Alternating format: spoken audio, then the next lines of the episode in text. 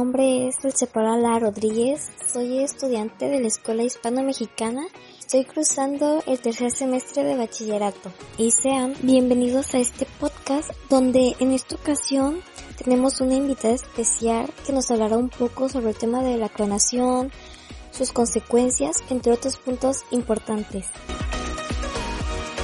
Hola Dulce, muchas gracias por la invitación. Para mí es un gusto acompañarte. Mi nombre es Claudia Sánchez Rivera, estoy en la Escuela Hispano-Mexicana y estoy cruzando el tercer semestre de bachillerato. Gracias a ti, Clau, un gusto recibirte. Mira, en este caso voy a hacer una dinámica donde yo te hago unas preguntas sobre este tema y ya tú nos las explicas para que nos vayas poniendo un poco en contexto sobre este tema ¿Qué es la clonación? Pues mira, más que nada, la clonación describe los procesos utilizados para crear una réplica genética exacta de otra célula, tejido u organismo. Es el material copiado que tiene la misma constitución genética que el original. Se puede denominar de hecho como un clon. Wow, todo esto me está sonando muy interesante, la verdad, y me están surgiendo un montón de preguntas. Pero sigamos con la que sigue, que sería, ¿cuál es consideras que son las consecuencias de la clonación? Pues mira, eh, la clonación a gran escala restringiría la biodiversidad de la reserva genética humana y pues así la capacidad humana para sobrevivir a grandes cambios ambientales. De hecho también podría afectar la propia evolución de la especie. Además, restringir la biodiversidad biológica implica también restringir la biodiversidad social. Ok, ok. Cada vez me está gustando más este tema de la clonación Así que sigamos con las preguntas. ¿Crees que se ven siempre idénticos los animales clonados? Sí, de hecho es una idea un poquito errónea que muchos hoy en día tienen, pero en realidad los animales clonados no siempre son completamente idénticos. Conocemos que los animales comparten el mismo material genético, pero hasta ahí. El medio ambiente también desempeña un papel importante en la expresión del organismo final, por lo que no siempre atribuye a ser iguales o tener una misma una misma personalidad o forma física.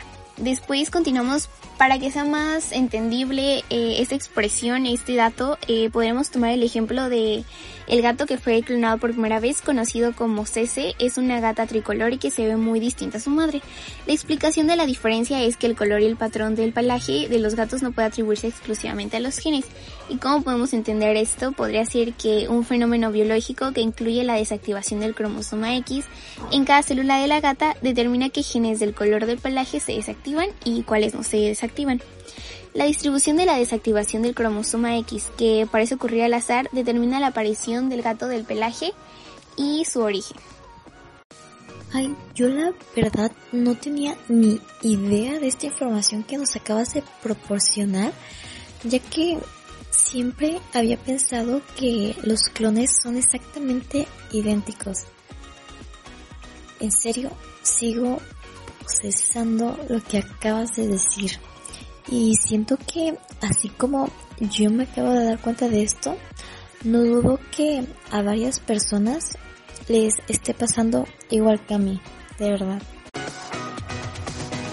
Bueno, continuando con este tema, hay una pregunta que es muy sonada actualmente, que sería saber si ya se hizo o ya hay alguna clonación de algún ser humano.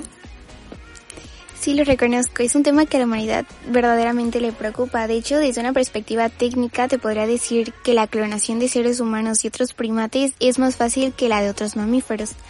Otro motivo es que las dos proteínas esenciales para una división celular son conocidas como proteínas fusiformes. Estas están ubicadas muy próximas a los cromosomas en los óvulos primates, por lo cual a los científicos les es muy difícil poder realizar este tipo de replicación y en consecuencia hacen que la extracción del núcleo del óvulo para hacer espacio para el núcleo del donante también elimina las proteínas fusiformes, interificando así con la división celular. En otros mamíferos tales como gatos, conejos y ratones, las proteínas fusiformes están extendidas por todo el óvulo. Por consecuencia es muchísimo más fácil.